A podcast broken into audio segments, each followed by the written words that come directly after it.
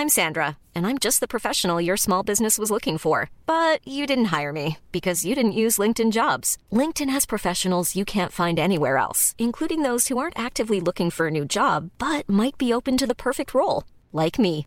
In a given month, over 70% of LinkedIn users don't visit other leading job sites. So if you're not looking on LinkedIn, you'll miss out on great candidates like Sandra. Start hiring professionals like a professional. Post your free job on linkedin.com/people today.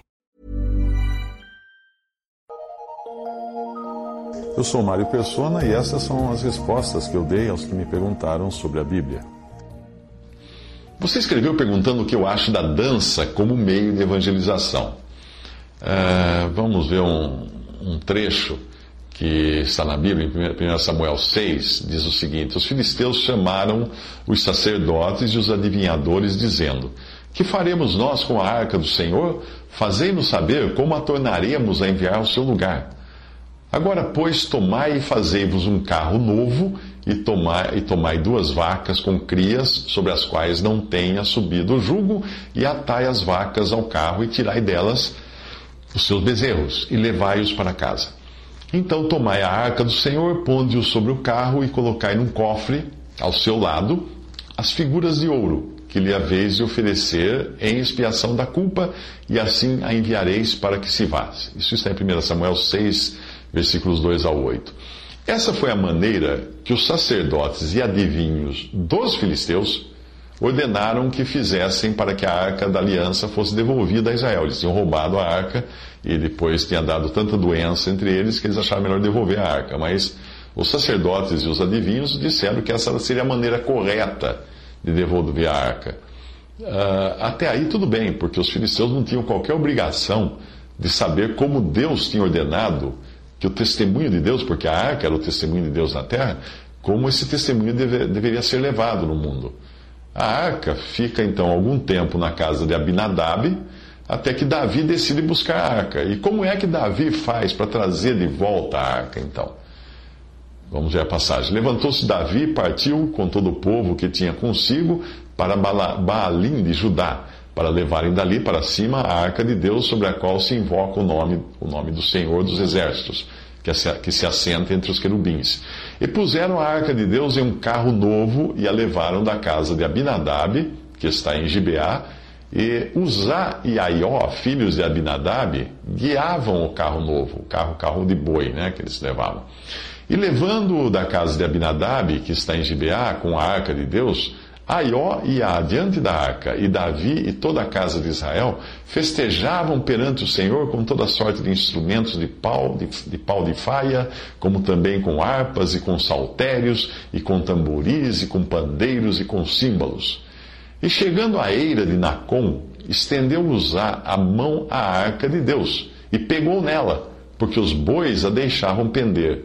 Então a ira do Senhor se acendeu contra Uzá, e Deus o feriu e ali o feriu ali por esta imprudência e morreu ali junto à arca de Deus.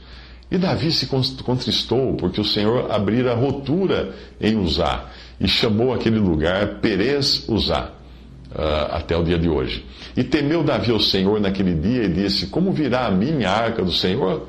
2 Samuel 6, de 2 a 9. Apesar de Deus ter dado instruções detalhadas de como a arca da aliança devia ser carregada, Davi preferiu imitar o modo como os filisteus fizeram isso. E aí, com isso, ele trouxe juízo sobre Israel. Em 1 Crônicas, nós encontramos Davi desejando outra vez transportar a arca, mas agora de modo correto. Lá diz assim: Davi convocou a todo Israel em Jerusalém para fazer subir a arca do Senhor ao seu lugar que ele tinha preparado, e disse-lhes: Vós sois os chefes dos pais entre os levitas, santificai-vos, vós e vossos irmãos, para que façais subir a arca do Senhor Deus de Israel ao lugar que lhe tenho preparado. Porquanto vós não a levastes na primeira vez, o Senhor nosso Deus fez rotura em nós, porque não o buscamos segundo a ordenança. E os filhos dos levitas trouxeram a arca de Deus sobre os seus ombros, pelas varas que nela havia, como Moisés tinha ordenado, conforme a palavra do Senhor. Isso está em 1 Crônicas 15, de 2 a 15. Eu não consegui assistir o vídeo que você me mandou até o fim, porque o vídeo mostra um grupo de dança tentando passar uma, uma mensagem que inclui movimentos violentos, pulsos supostamente cortados, eh, supostos também espancamentos, mas nenhuma palavra das pessoas que estão fazendo aquela algazarra toda com a dança. Eu creio que essa forma de testemunhar das coisas de Deus está mais para carro de boi dos filisteus do que para, um, para o modo como Deus ordenou que a sua palavra fosse transmitida nesse mundo. Qual é o modo que Deus ordenou que a sua palavra fosse transmitida? Simples. De sorte que a fé é pelo ouvir, e ouvir a palavra de Deus. Romanos 10, 17. A fé pelo ouvir, e ouvir pela palavra de Deus. Romanos 10, 17. Aí não diz que a fé, vem pela dança, ou a fé vem pela dramatização.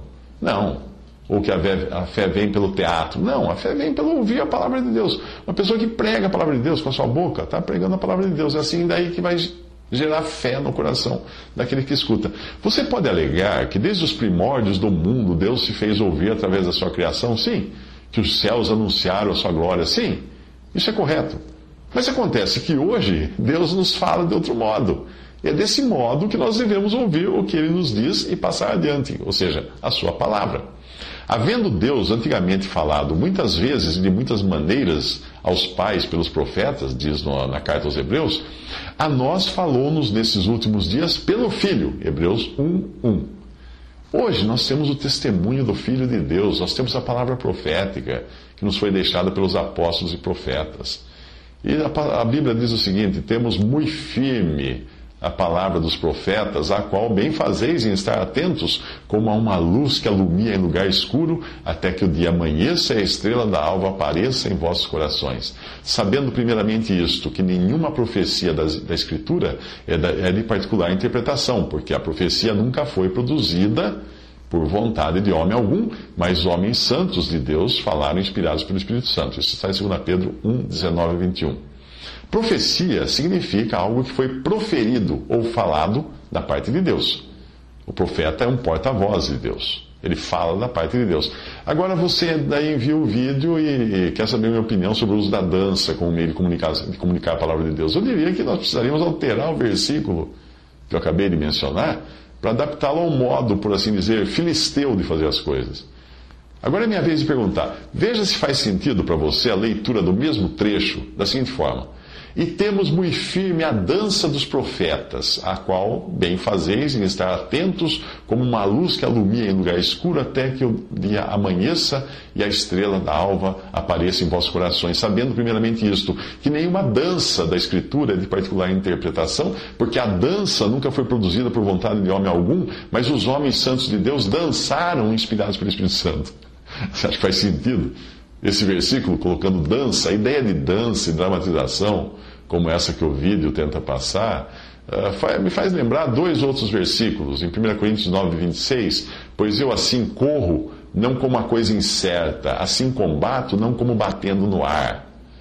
Uh, versículo capítulo 14, 1 Coríntios, versículo 9. Assim também vós, se com a língua não pronunciardes palavras bem inteligíveis, como se entenderá o que se diz? Porque estaríeis como que falando ao ar. Ora, foi isso que eu vi no vídeo que você me enviou. Gente batendo no ar e gente falando ao ar, gente pulando ao ar. E tudo isso num estilo bem filisteu, emprestado deste mundo, da cultura do mundo, numa tentativa de atrair a carne com aquilo que a carne já está habituada. O pessoal gosta de dançar, então vamos colocar dança para o pessoal gosta. De... A ideia não é nova. Constantino, quando ele oficializou o cristianismo no Império Romano, ele trocou a roupa dos deuses romanos e os rebatizou com nomes dos apóstolos. Assim, os pagãos poderiam se sentir em casa, adorando os mesmos deuses que adoravam antes, ah, mas fazendo de conta que eram cristãos. Quando os rituais africanos foram trazidos para o Brasil pelos escravos, foi feita a mesma coisa, o mesmo sincretismo com os santos do catolicismo, para que aquelas pessoas adorassem os deuses e demônios das religiões uh, pagãs uh, africanas, uh, mas fazendo de conta que estavam venerando os santos do catolicismo.